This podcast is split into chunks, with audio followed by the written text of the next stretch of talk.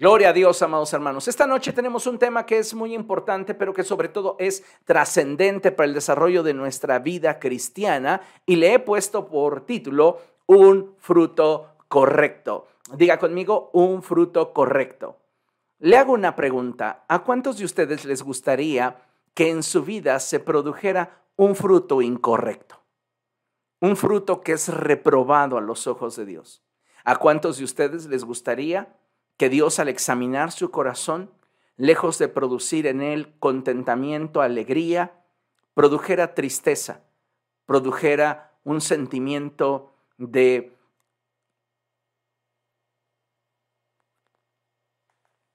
no encuentro la palabra precisa, pero es de tristeza extrema. Cuando nosotros contristamos al Espíritu Santo, producimos en él una tristeza profunda. Y yo estoy seguro que a ninguno de ustedes les gustaría tener un fruto incorrecto. Yo creo que todos como hijos de Dios deseamos producir un fruto correcto. Y de eso vamos a hablar esta noche. Yo creo que todos y cada uno de nosotros tenemos la capacidad y el potencial para poder encauzar nuestra vida y dirigir nuestros pasos para que el fruto que se manifieste en nosotros sea un fruto correcto. Yo creo de todo corazón que podemos hacerlo mejor. Dígale a la persona que tiene a su lado, si es que tiene a alguien a su lado, si no corra frente a un espejo y dígale, creo que puedes hacerlo mejor. Otra vez, creo que puedes hacerlo mejor. Y esa es la realidad, amados hermanos. Creo que podemos hacerlo mejor y podemos dar un fruto correcto. Así que por favor yo le pido que me acompañe a abrir la escritura allí en el Evangelio de Mateo capítulo 7, Mateo capítulo 7, verso 17. Y cuando usted lo tenga puede escribir gloria a Dios, puede gritarlo en el lugar donde está si le es posible o puede simplemente expresarlo con sus labios. Lo importante es que le demos al Señor la gloria. Mateo capítulo 7, verso 17 dice la palabra del Señor así. Del mismo modo, todo árbol bueno da fruto bueno, pero el árbol malo da fruto malo. ¿Sabe? Me impresiona la manera en la cual el Señor Jesucristo enseña principios tan profundos utilizando formas comunes y simples. En este sentido, el Señor está diciendo que un árbol bueno va a producir un fruto bueno, ¿Por qué? Porque la genética que domina el que este árbol pueda producir un fruto bueno es la que lo determina. Si la genética determinara que ese árbol no tiene la capacidad para dar un fruto bueno, pues éste dará un fruto malo. Y a causa de ese fruto, ese árbol va a ser catalogado como un árbol malo.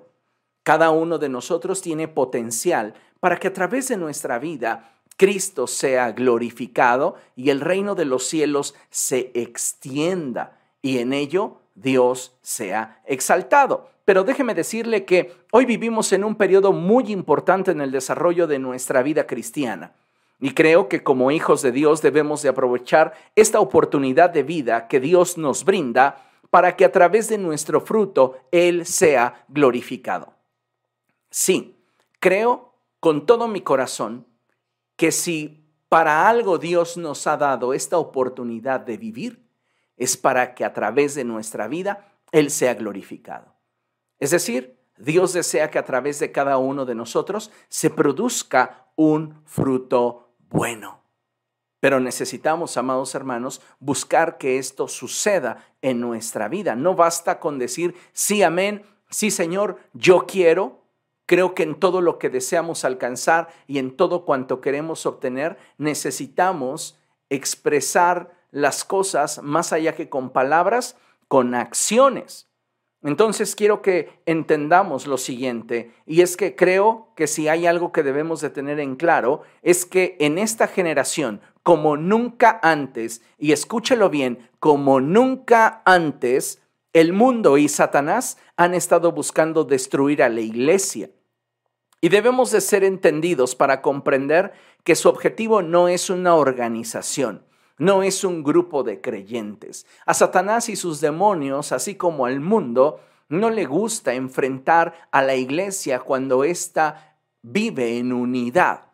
A Satanás le gusta enfocar su ataque en una persona a la vez. Y por eso es bien importante, amados hermanos, que nosotros nos mantengamos unidos a la fuente de vida que es Cristo y no dejemos de congregarnos mayormente ahora que podemos ver con nuestros sentidos que el día del Señor se acerca. Es bien importante que mantengamos la conexión. De aquí la importancia de que cada uno de nosotros se, cerciore, perdón, de su caminar diario y que constantemente vigile su salud espiritual, ya que no debemos olvidar que la escritura enfatiza que nuestro adversario, el diablo, anda como león rugiente en torno a nosotros buscándonos devorar. Y la pregunta surge, ¿y a quiénes va a devorar? Pues déjeme responderle, principalmente a aquellos que no están manifestando en sus vidas el fruto correcto. Una persona que no está manifestando en su vida el fruto correcto le dice a Satanás y le dice al mundo que es una presa fácil para poder ser seducida y para poder ser arrastrada lejos de Cristo.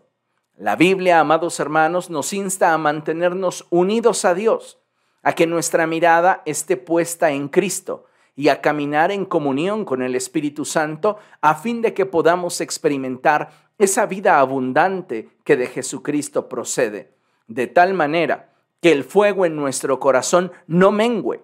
El problema surge cuando el creyente comienza a descuidar su vida espiritual y deja de mantenerse unido a Dios, deja de mantener su mirada puesta en Jesús y deja de ser guiado por el Espíritu Santo.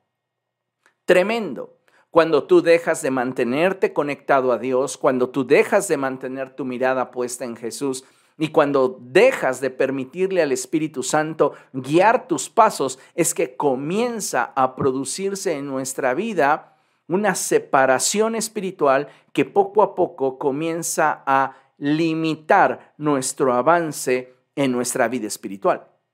Y cuando Satanás y el mundo han logrado que dejemos de estar conectados a Dios, que dejemos de estar enfocados en Jesús y que dejemos de ser dirigidos por el Espíritu Santo, es que entonces los afanes y placeres del mundo comienzan a cambiar nuestra manera de pensar y la llama del fuego de Dios en nuestro interior, en algunos casos, se torna débil.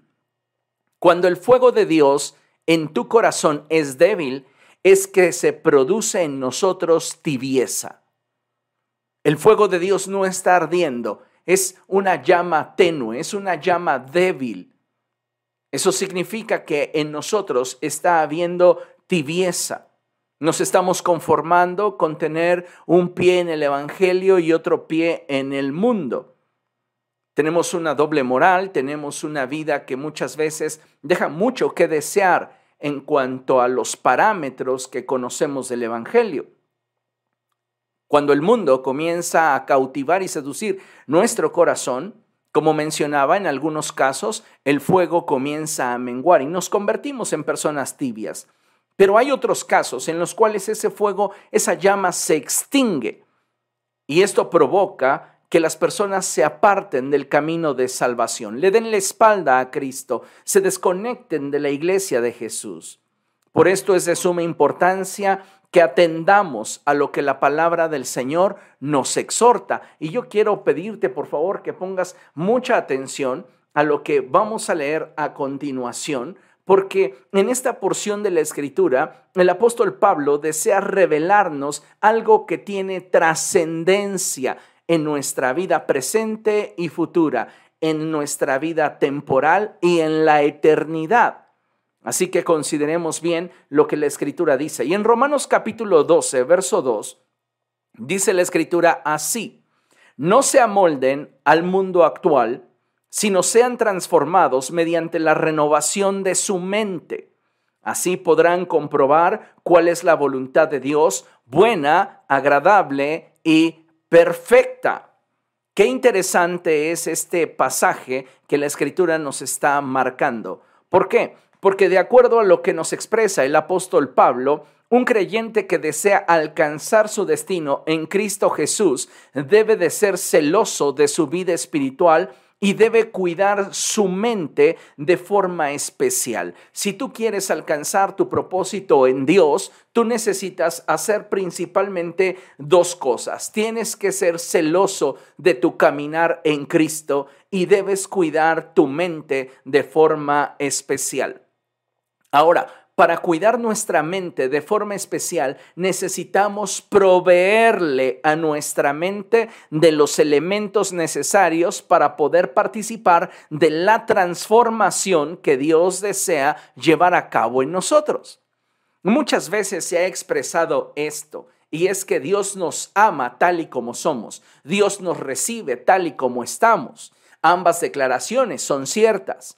Pero algo que debemos entender es que su amor es tan grande por nosotros que Él no desea dejarnos como nos recibió. Él quiere transformarnos y Él quiere llevarnos a un punto de plenitud en el cual seamos semejantes a Jesucristo. Por eso la escritura una y otra vez nos insta a que permitamos que Dios nos transforme para de esta forma poder llegar a la estatura del varón perfecto que es Cristo. Ahora déjeme decirle que es curioso, pero hay creyentes que desean que la obra de Dios se lleve a cabo en sus vidas, que Dios mude sus corazones y les haga nuevas criaturas, pero lamentablemente viven gobernados por pensamientos a través de los cuales el maligno y el mundo dominan a la sociedad actual. En otras palabras, han permitido que su mente se amolde al mundo. Y Satanás comienza a ejercer su influencia sobre su estilo de vida a través de sus pensamientos, a través de sus emociones, y finalmente ellos cambian en cuanto a su actitud para con Dios. Entonces, es bien interesante esto porque hay personas que hoy día dicen sí, amén, a lo que Dios quiera para mi vida. Sí, quiero que Dios mude mi corazón, que Dios me haga una nueva criatura, pero ellos continúan gobernados en su forma de pensar por las estructuras de pensamiento que gobiernan en el mundo. Algunos esperan ver en su vida un avance espiritual, pero no han reparado en el hecho de que para obtenerlo se requiere, número uno, y ponga mucha atención, renunciar a la forma de pensamiento que impera en el mundo. Y número dos, proveerle a nuestra mente de nuevas estructuras de pensamiento que le gobiernen. Sí, si usted quiere experimentar en su vida un genuino avance espiritual, una transformación, una vida plena en Cristo Jesús, usted tiene primero que renunciar a la forma de pensamiento del mundo. Usted no puede continuar pensando como piensa la gente del mundo. Usted no puede continuar pensando como piensan aquellos que no conocen a Dios. Y número dos, usted necesita proveerle a su mente de nuevas estructuras de pensamiento que le gobiernen. Si usted saca esas estructuras de pensamiento del mundo y no deposita en ese espacio en su mente estructuras de pensamiento agradables a los ojos de Dios, correctas a la luz de la palabra del Señor, ese espacio que usted deja vacío va a volver a ser lleno por el mundo. Necesitamos sacar de nosotros y de nuestra mente las estructuras de pensamiento que imperan en el mundo para entonces poder llenar esos espacios de la palabra de Dios y de las estructuras de pensamiento que a Dios le agradan. Creo sinceramente que muchas veces estamos fallando en ambas necesidades. Por eso es que nos cuesta tanto manifestar la naturaleza y el carácter de Cristo a través de nuestra vida. Por este motivo es que muchas veces no somos contundentes en tratar con aquellas áreas de nuestra vida que sabemos que necesitan un cambio profundo. Por esto es que muchas veces nos conformamos a vivir una religión, pero renunciamos a la posibilidad de establecer una relación con Cristo. Por esto es que considero cierto lo siguiente, y ponga mucha atención, por favor. Nuestro grado de tibieza espiritual y el nivel de dureza en nuestro corazón son el resultado de nuestra indiferencia para alejarnos del mundo, pero al mismo tiempo para acercarnos a Dios. No podemos tener amistad con el mundo. El apóstol Santiago dice que aquel que se hace amigo del mundo se constituye enemigo de Dios. No podemos ser amigos del mundo y al mismo tiempo ser amigos de Dios. El problema radica en el hecho de que nosotros muchas veces preferimos practicar una religión que establecer una relación con Dios. ¿Por qué? Porque toda relación implica Compromiso implica sacrificio, implica inversión.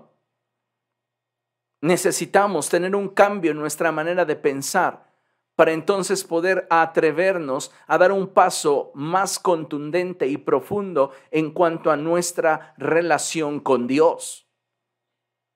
Hoy día muchas personas, como mencionaba, están esperando que Dios transforme sus vidas, que Dios cambie sus corazones. Es más, están esperando que Dios les quite ciertas inclinaciones y deseos en, sus, en su naturaleza, en sus corazones, en su mente. Pero sabe, esto no va a suceder. Ahora sí que de forma eh, espontánea. Esto va a suceder solamente si nosotros estamos dispuestos a renunciar a esa forma de pensamiento y abrazar una forma de pensamiento distinta.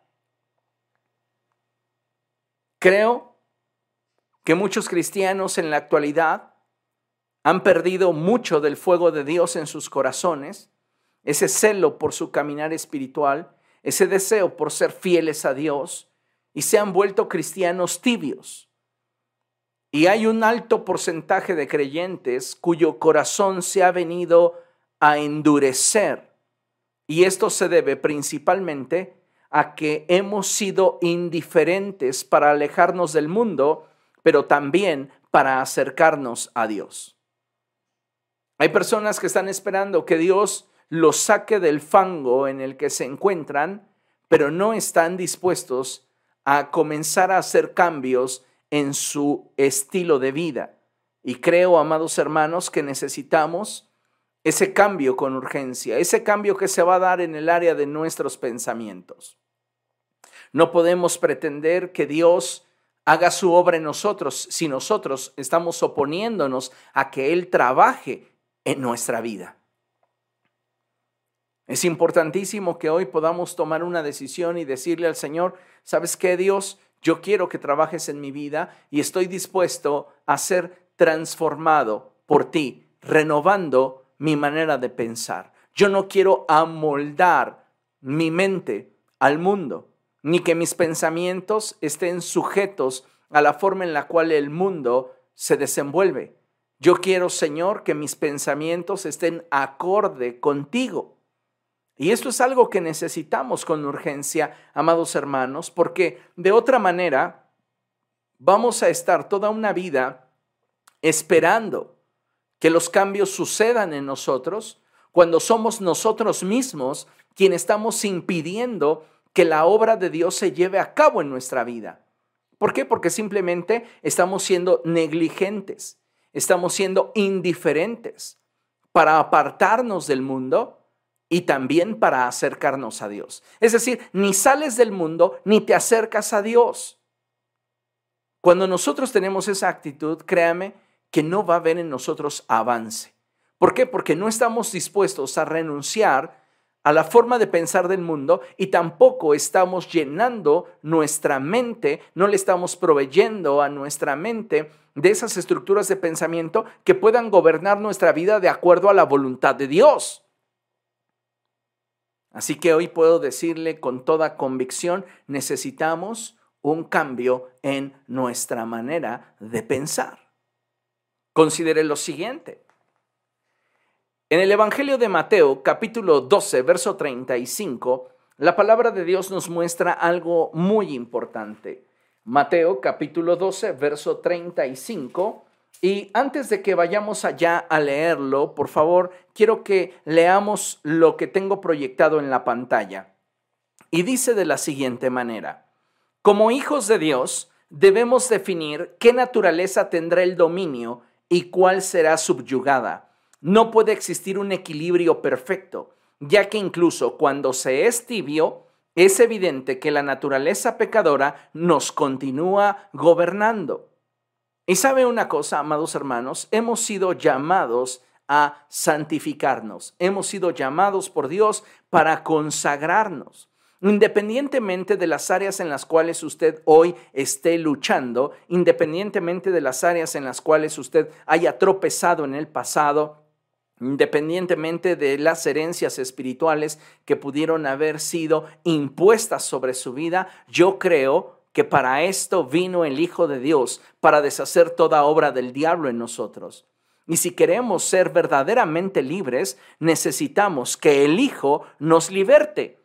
Pero para que el Hijo nos liberte, nosotros tenemos que hacer nuestra parte. Y lo que debemos comenzar a hacer es renunciar a esa forma de pensamiento que nos ha colocado en el punto donde hoy nos encontramos. Sí, Tú estás experimentando la vida hoy de acuerdo a la estructura de tus pensamientos gobernantes ayer. Es decir, eres el resultado de lo que has venido pensando tiempo atrás hasta este día. Si queremos un futuro diferente, necesitamos cambiar nuestra manera de pensar. Y creo que esto es algo que todos requerimos hacerlo. Por eso, vuelvo a reiterar que como hijos de Dios debemos definir qué naturaleza tendrá el dominio y cuál será subyugada. Tenemos la naturaleza del Espíritu en nosotros y la naturaleza carnal. ¿Cuál de las dos va a dominar y cuál de las dos se va a someter? No pueden las dos estar en amistad, no es posible.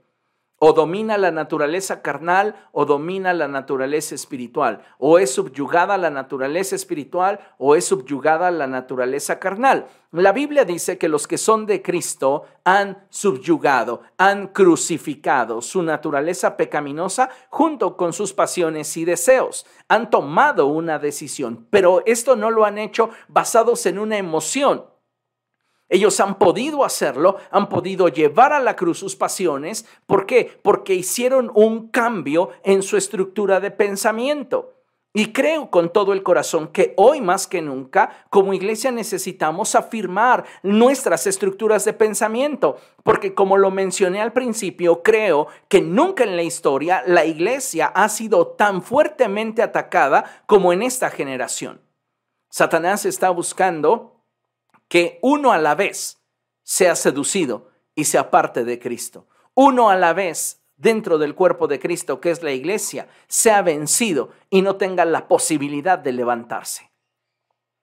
Es lamentable, pero es cierto.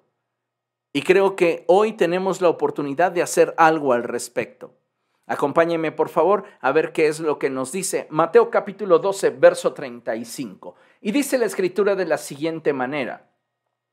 El que es bueno, de la bondad que atesora en el corazón saca el bien, pero el que es malo, de su maldad saca el mal. ¿Recuerda lo que el Señor Jesucristo nos dijo al principio de esta enseñanza? Él dijo que el buen árbol da un fruto bueno y el árbol malo da un fruto malo. ¿Qué es lo que hace que un hombre produzca algo bueno o un hombre produzca algo malo, aquello que atesora en su interior. Y todo cuanto tú atesoras permanece dentro de ti. Lo que no atesoras, lo desechas. Ahora, parece curioso, pero hay quienes están atesorando basura. Rencores, envidias, iras, pleitos, Situaciones, amados hermanos, que lejos de permitirnos crecer en Cristo Jesús, nos alejan del modelo que nos es revelado por las Escrituras. Hoy creo de todo corazón que como pueblo del Señor necesitamos ser entendidos a esta expresión en la cual debemos de recordar constantemente que el que es bueno del tesoro que guarda en su corazón manifiesta el bien, pero el que es malo de aquello que también atesora en su interior manifiesta lo que es malo. Y es ahí donde nosotros debemos de tener especial atención.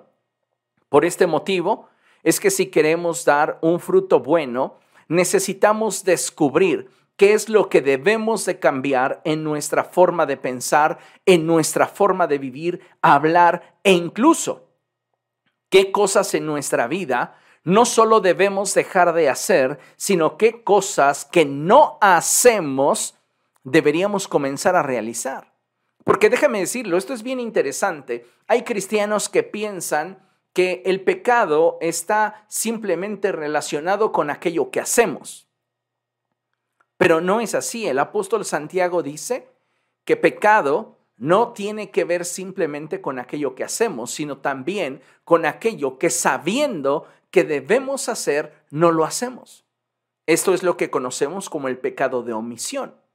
Entonces, yo creo que necesitamos descubrir aquello que en nosotros debemos de cambiar y debemos de comenzar por nuestra forma de pensar, por nuestra forma de actuar, nuestra forma de hablar y ocuparnos no solamente de aquello que hemos dejado de hacer, sino también de aquellas cosas que hacemos.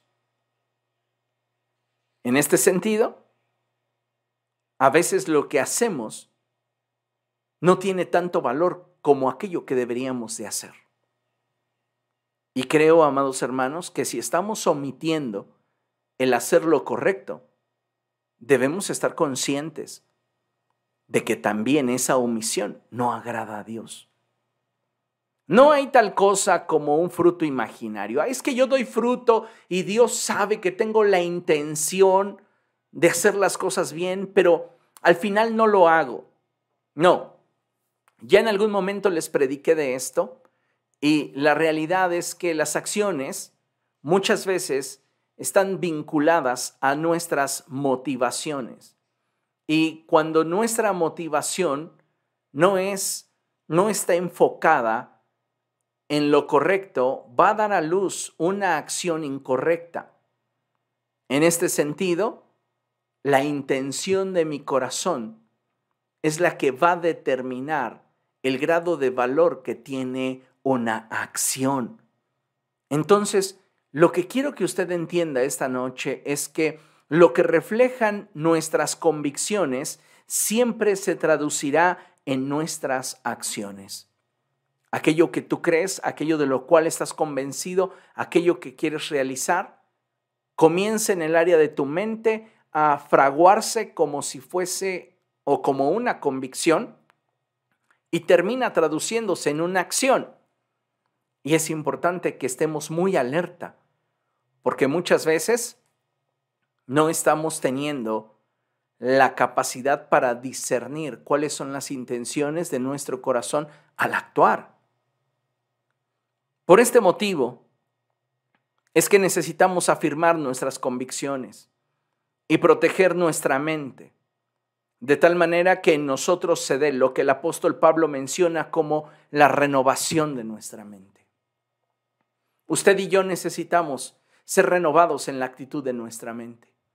Usted y yo necesitamos renunciar a las estructuras de pensamiento que gobiernan en el mundo. Tenemos que venir a Cristo y tenemos que pedirle al Espíritu Santo que Él sea quien nos ayude a permanecer firmes. Pero quien debe de tomar la decisión para permanecer firme en el Señor, eres tú, soy yo. ¿Me explico?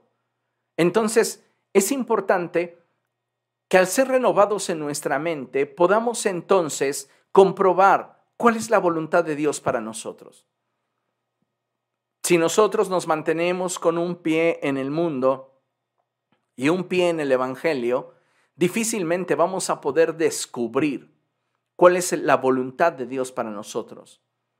Porque siempre nuestro corazón estará inclinado a aquellas formas que el mundo establece como ideales. Y entonces la vida cristiana, al paso del tiempo, nos va a resultar insatisfactoria, nos va a resultar inadecuada, nos vamos a sentir insatisfechos. Y sabe, todo esto va a ir produciendo en nosotros una falta de interés en las cosas de Dios.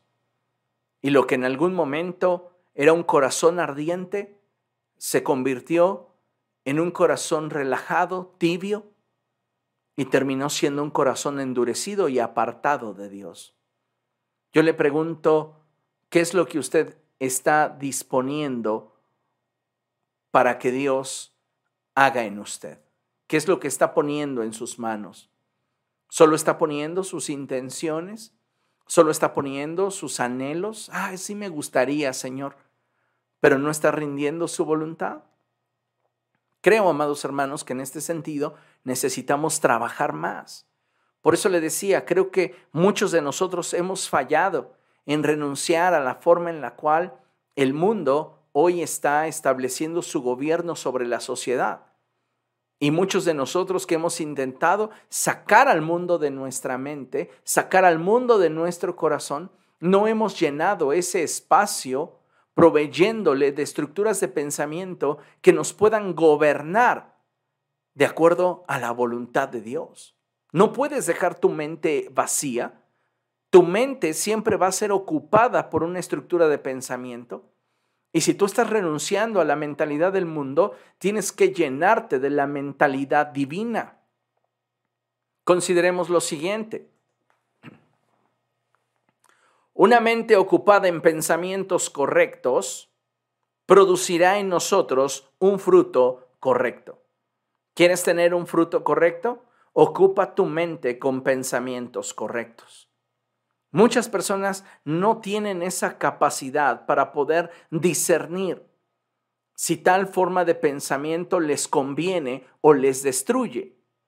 Recuerde lo que el apóstol Pablo enseñó y él dijo que todo nos es lícito, pero no todo nos conviene. Y al expresar esto, también añadió, todo me está permitido, pero no todo me edifica.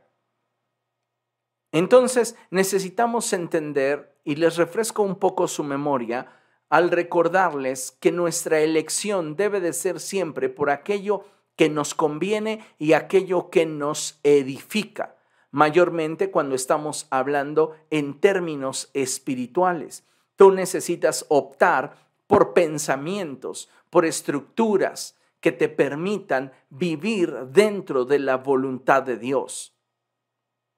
Cada uno de nosotros determina de qué alimenta su mente. La pregunta obligada es, ¿qué le estás proveyendo a tu mente? ¿En qué estás pensando? Si hoy vemos tu vida y la forma en la cual ésta se está manifestando, la pregunta sería, ¿consideras que la manera en la cual estás viviendo hoy es la mejor manera en la cual podrías vivir? ¿Es realmente la vida que quieres? Considérenlo. Mire, vamos a checar una lámina más y aquí le hago una pregunta que me resultó bastante interesante. ¿Cómo puedo proveerle a mi mente de material adecuado para mí? Usted es quien le provee a su mente del material que el día de mañana se habrá de convertir en su forma de vida. Es decir, si usted le provee a su mente basura, su vida el día de mañana lo va a reflejar. Si usted le provee a su mente elementos correctos, material adecuado, su vida lo va a reflejar. Y esto es algo muy importante que debemos de considerar. Entonces la pregunta está, ¿cómo puedo proveerle a mi mente de material adecuado para mí? Número uno, necesitas llevar tus pensamientos nocivos, cautivos, a la obediencia a Cristo. Pastor, ¿está diciendo que yo tengo pensamientos nocivos? Lo que estoy diciendo es que no podemos evitar que una parvada de pájaros vuele sobre nuestra cabeza. pero sí podemos evitar que hagan un nido en nuestra cabeza. Satanás muchas veces se valdrá de nuestras circunstancias para bombardearnos con pensamientos de inseguridad, pensamientos de rencor, pensamientos de odio, pensamientos de deseos de venganza, pensamientos de insatisfacción, pensamientos de amargura, pensamientos de tristeza, de dolor. Muchos de esos pensamientos son nocivos para nuestra salud espiritual. ¿Y qué es lo que necesitamos hacer? Desecharlos. Ahora, lamentablemente muchos de nosotros somos más propensos a retener un pensamiento equivocado que a retener un pensamiento adecuado. Si usted se da cuenta, esto lo podemos ver claramente en la actitud que el ser humano sin Cristo tiene respecto de los chismes. Los chismes, las murmuraciones, los pleitos le fascinan al hombre carnal. Pero cuando la verdad aflora, cuando la verdad se manifiesta y el chisme, la murmuración o el pleito deja de tener su razón de ser, en lugar de que ese pensamiento que da a luz a la verdad sea lo que permanezca en nuestra mente y corazón, simplemente lo damos por hecho y lo desechamos. Pero ¿cuántas veces le estuvimos dando vueltas a los malos pensamientos? Y nos preguntamos y nos cuestionamos y ¿cuántas veces?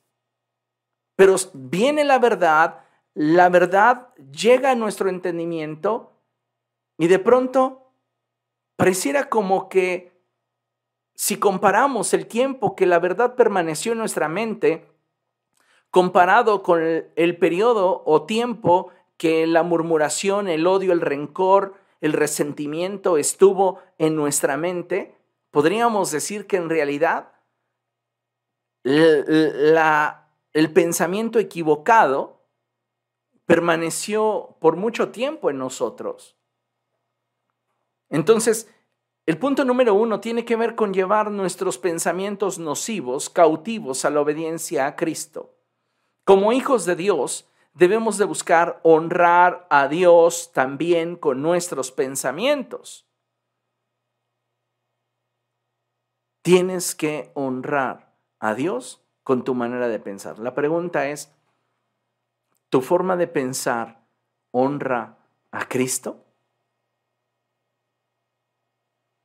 ¿Estamos pensando cosas correctas? Número dos, necesitas renovar tu mente con pensamientos que produzcan en ti mejores y mayores emociones, que sean saludables. No se trata solamente, como mencioné al principio, de desechar los pensamientos malos. Se trata de abrazar pensamientos buenos, honestos, justos, correctos. Como mencionaba, el problema del por qué no estamos avanzando es porque somos negligentes, somos indiferentes para sacar esos pensamientos del mundo de nuestra vida, para renunciar al estilo de vida que el mundo nos está imponiendo, pero también para acercarnos a Dios. No te puedes quedar en una posición neutral donde dices, bueno, ya saqué este mal pensamiento de mi mente, pero ¿qué estás colocando en su lugar? Porque si tú no estás colocando una estructura de pensamiento que provea a tu vida de una emoción sana, tarde que temprano, y más temprano que tarde, otro pensamiento igual de torcido va a comenzar a ocupar tus pensamientos. No podemos creer o pensar que desechando un mal pensamiento, nuestra mente va a quedar pura. No, tenemos que abrazar la verdad. Por eso el segundo punto tiene que ver con renovar nuestra mente con pensamientos que produzcan en nosotros mejores y mayores emociones que sean saludables. Tus pensamientos incorrectos, esos pensamientos nocivos, deben de ser intercambiados por pensamientos correctos que te permitan mantener tu estabilidad. No puedes simplemente decir, bueno, renuncio a este mal pensamiento. No, tienes que ocupar ese espacio que ocupaba ese mal pensamiento con un pensamiento correcto, que te provea de una emoción saludable. Nuestros pensamientos incorrectos tienen que ser intercambiados por pensamientos correctos que nos permitan mantener nuestra estabilidad como seres humanos. Es tendencia el pensar en lo malo, en lo fatal, en aquello que de repente provoca en nosotros temor, en aquello que en nosotros provoca inestabilidad. Y es que sabe, para pensar en lo fatal, para pensar en aquello que genera inestabilidad, no necesitamos fe ni confianza en Dios para producir esta clase de pensamientos. Entonces, creo firmemente que tenemos que aprender a dominar este proceso de transición en nuestra mente no basta con llevar cautivos a la obediencia a Cristo los pensamientos nocivos para buscar agradar a Dios con nuestra manera de pensar.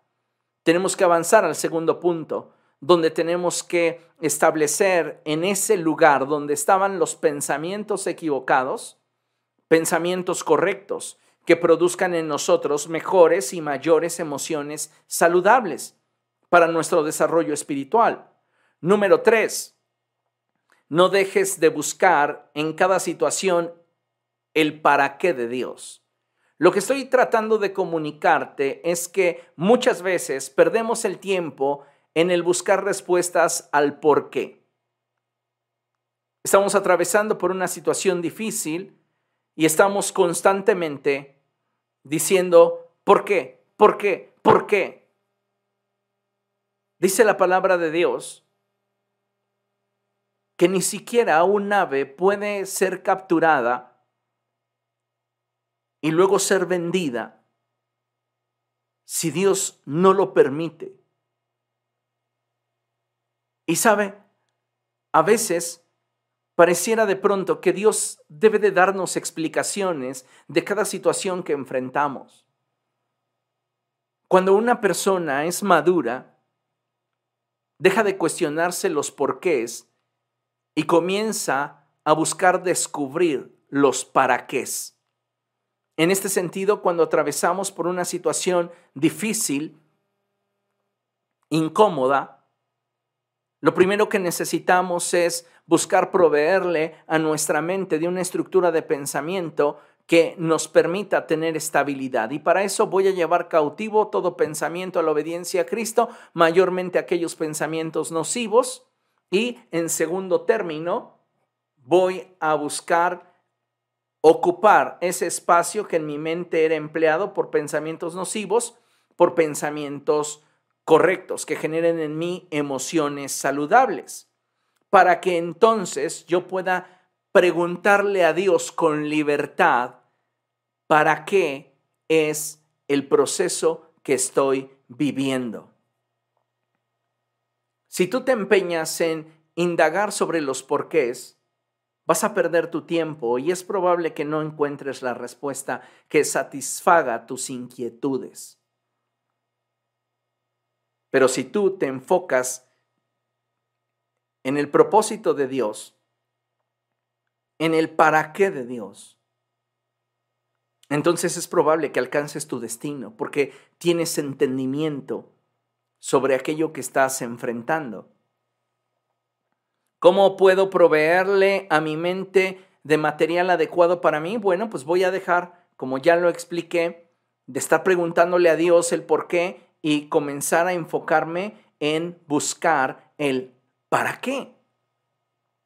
Punto número cuatro, necesitamos alimentar nuestra mente con la palabra de Dios. Esto es fundamental porque solamente al alimentar nuestra mente con la palabra de Dios es que vamos a tener una fe firme y nuestras convicciones se harán más fuertes. Esto es algo muy importante y sumamente trascendente en el desarrollo de nuestra vida cristiana. ¿Por qué un creyente no tiene la posibilidad para llevar cautivos sus pensamientos a la obediencia a Cristo y para al mismo tiempo llenar esos vacíos con pensamientos renovados que le permitan a estructuras que agradan a Dios gobernar su vida, porque ese creyente ha menguado en cuanto a su nivel de conexión con Dios, ha dejado de tener su vista puesta en Cristo y ha dejado de permitirle al Espíritu Santo guiar su vida. Es un creyente que ha ido de más a menos.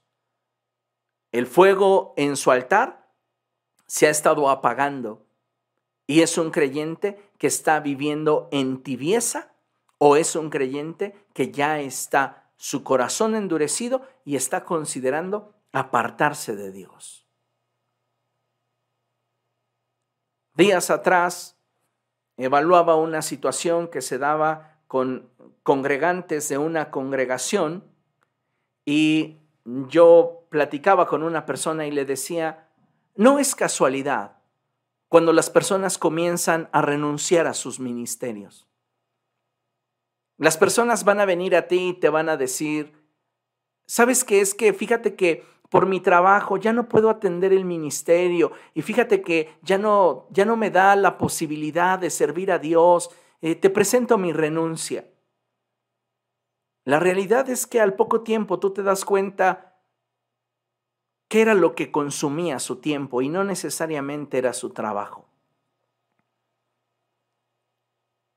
A muchos cristianos les falta más Biblia en su mente y en su corazón para tener una fe más fuerte y una convicción más estable.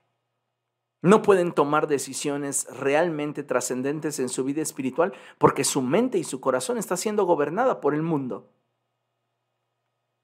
Cuando una persona viene a ti y te dice, ¿sabes qué? Es que me voy a ir de la iglesia, es que ya no siento a Dios, es que ya los sermones ya no me llegan a lo más profundo de mi corazón, es que la alabanza, es que lo que sea, al poco tiempo te vas a dar cuenta que la realidad que esa persona te pintaba como verdad solo trataba de justificar aquello que no quería enfrentar y que era el verdadero motivo por el cual esa persona se alejó de la iglesia o esa persona dejó el ministerio. Hace algunos años tuve una experiencia con una persona que se fue de la congregación y me dijo, me voy porque aquí no siento tanto la presencia de Dios y es tan grande mi hambre por Jesucristo, mi hambre por el Espíritu Santo, que yo necesito ir a una iglesia donde realmente se pueda sentir el Espíritu del Señor. Dios me está moviendo fuera de este lugar.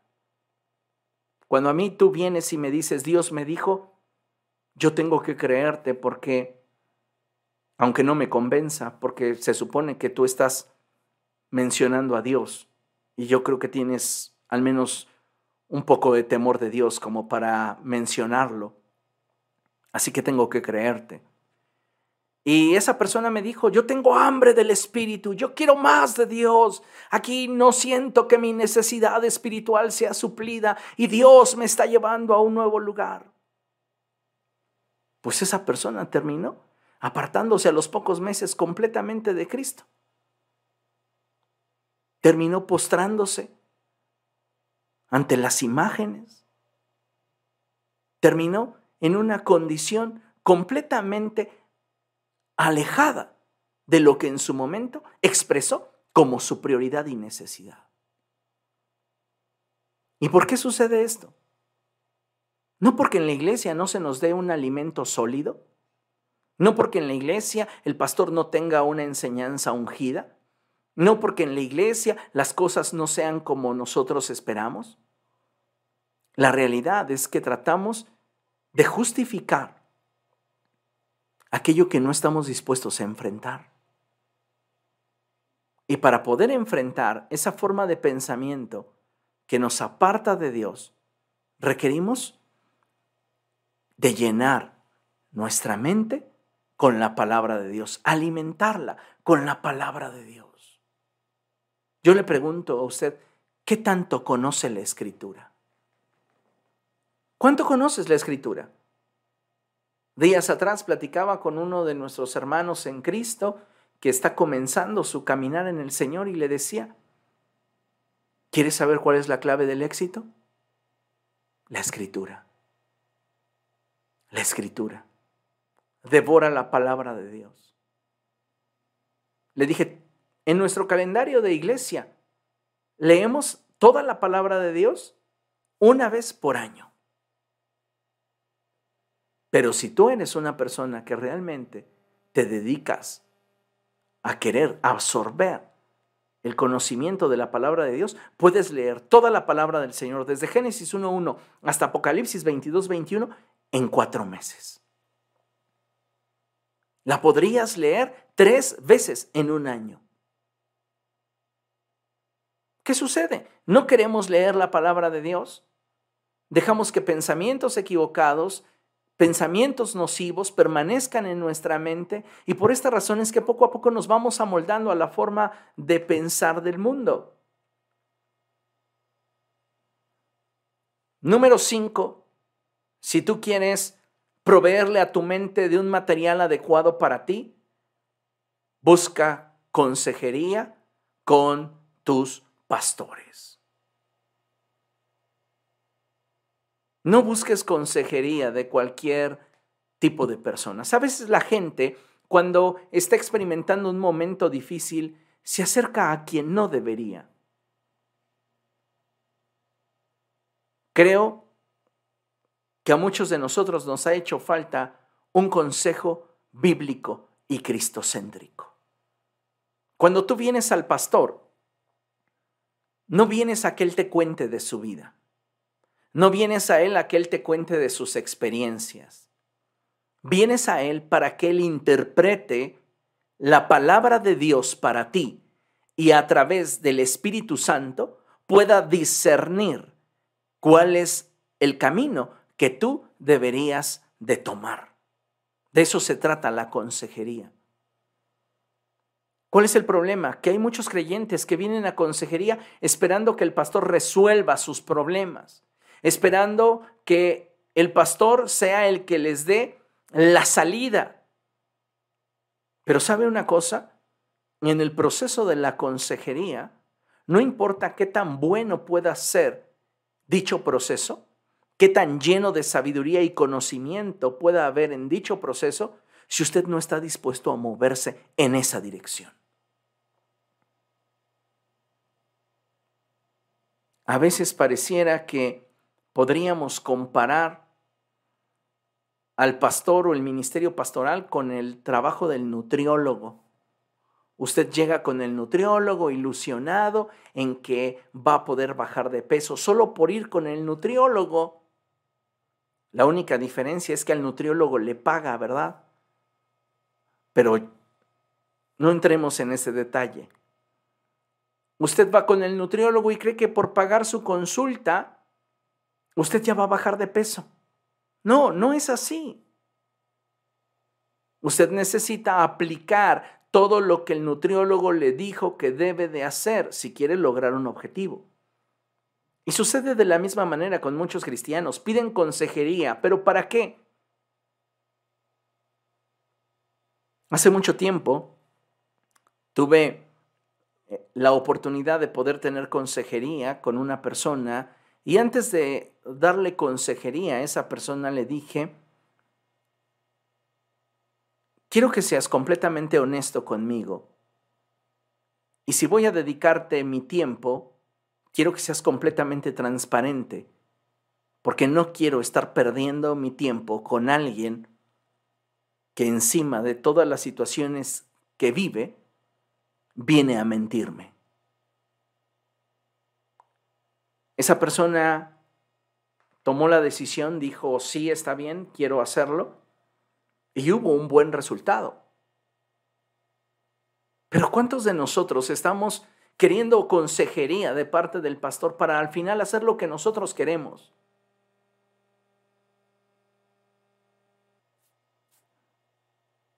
Y lejos de escuchar la palabra de Dios a través del pastor, abrazamos lo que nosotros creemos o le preguntamos al vecino, al amigo, al compañero de trabajo y es lo que terminamos haciendo. Y entonces, ¿dónde está nuestro material que le estamos proveyendo a nuestra mente?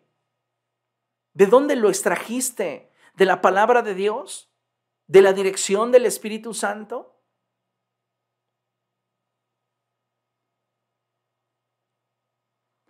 Si tú quieres proveerle a tu mente de un material adecuado para ti, adora, adora, adora. Los tiempos de adoración son poderosos, porque cuando tú adoras, entras a una dimensión espiritual donde lo único que es relevante, donde lo único que es importante es la presencia de Dios.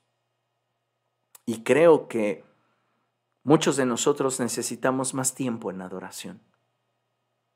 No se trata de llegar a la iglesia y esperar a que se entone la canción que a mí me gusta para entonces adorar. Adoración es rendición. Y desde el primer canto, nosotros deberíamos ya estar adorando. En nuestra habitación, cerrada la puerta, deberíamos aprender a adorar a Dios.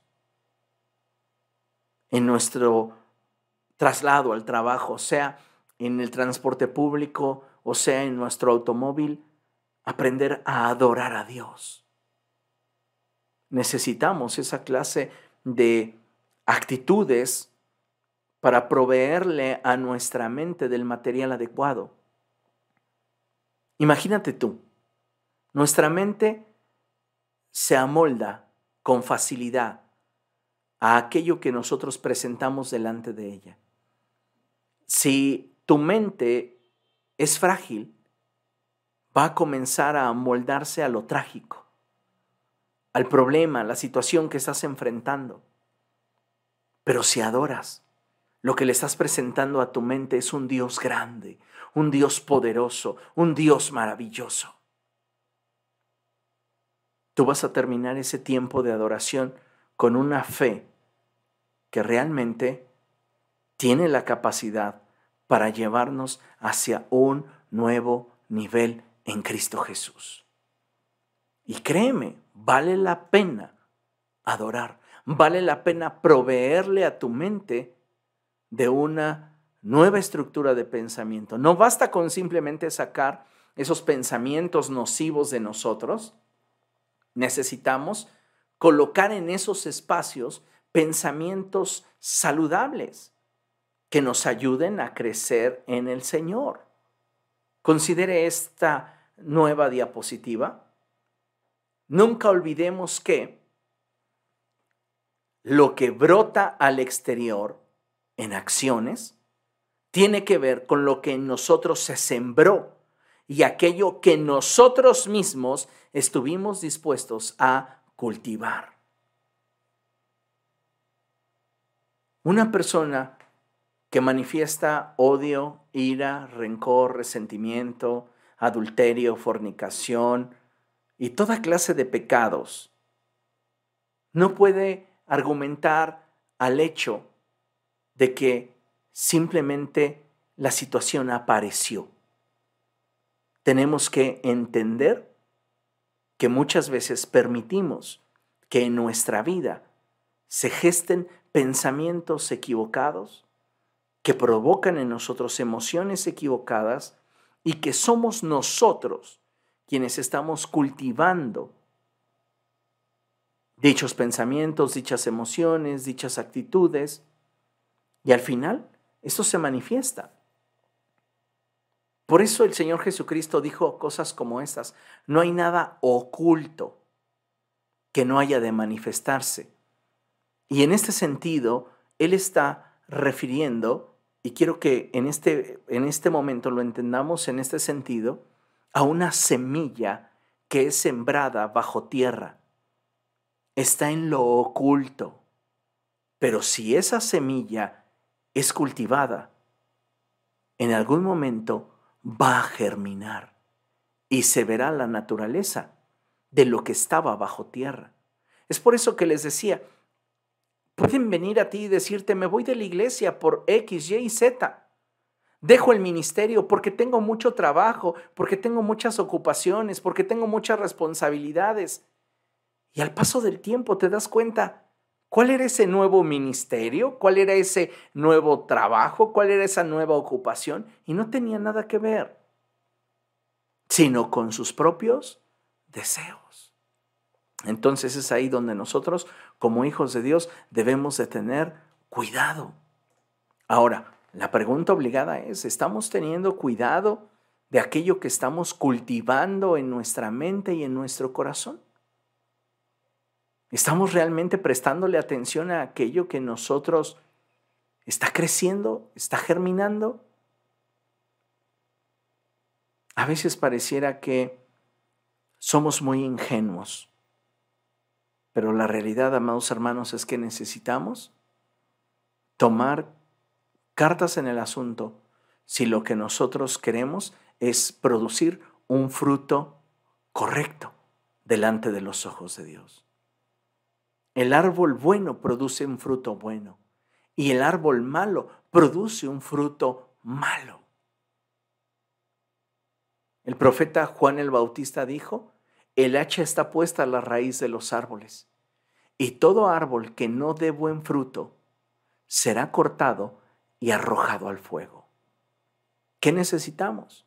Ser diligentes en la búsqueda de la voluntad de Dios para nuestra vida pero no podremos identificarla si nosotros continuamos amoldando nuestra manera de pensar al mundo y evadiendo la renovación de nuestra mente.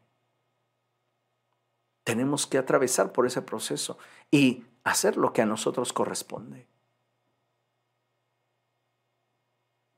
Necesitamos caminar con Cristo con un mayor nivel de seriedad y compromiso. Para concluir, leemos juntos Proverbios capítulo 4, verso 23, y dice la palabra del Señor de la siguiente forma, por sobre todas las cosas, cuida tu corazón, porque de él mana la vida. ¿Quieres repetirlo conmigo?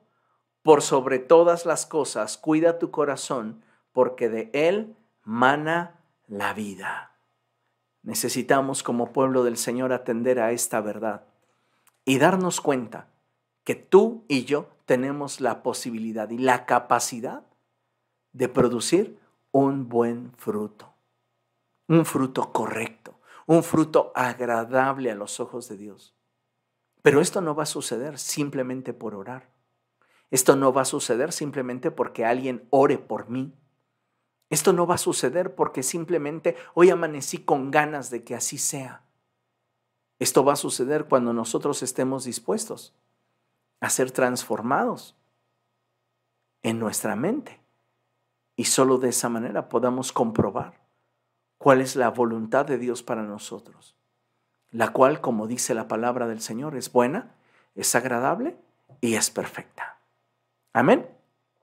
Vamos a hacerlo así, amados hermanos y vamos a buscar a Dios con una mayor determinación. ¿Le parece? Oremos. Padre, en el nombre de Jesús queremos darte gracias por la palabra que esta noche has hablado a nuestro corazón.